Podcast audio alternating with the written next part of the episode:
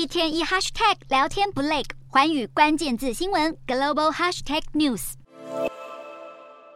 由金氏世界纪录认证的全球最长寿超级人瑞法国安德烈修女，去年二月庆祝一百一十八岁生日时，曾经登上各国媒体版面。当时的她虽然早已双眼失明，但神智依然清晰，还能与后辈话家常。如今却惊传噩耗，养老院发言人当地时间十七日证实，安德烈修女已在睡梦中安详离世，享松寿一百一十八岁。安德烈修女的一生颇具传奇色彩。她一九零四年出生在一个无神论家庭，但却因为乐于助人的个性，决定在一九四四年加入天主教慈善会，成为修女。一直到七十五岁退休为止，还担任过教师、传教士。安德烈修女从二零一七年开始成为法国最长寿女性。随后在二零二二年，日本一百一十九岁的田中佳子离世后，再以一百一十八岁又六十七天的高龄，成为全球在世最年长者。更惊人的是，安德烈修女曾在二零二一年确诊过新冠肺炎，不过他除了略感疲倦外，竟然毫无症状。隔离一周后痊愈，让他也夺得最年长新冠幸存者记录。曾经有医疗研究单位向安德烈修女索取 DNA 样本，却被他一口回绝。安德烈修女表示，每天开心工作让他保持超过一百年的活力，这或许就是长寿秘诀。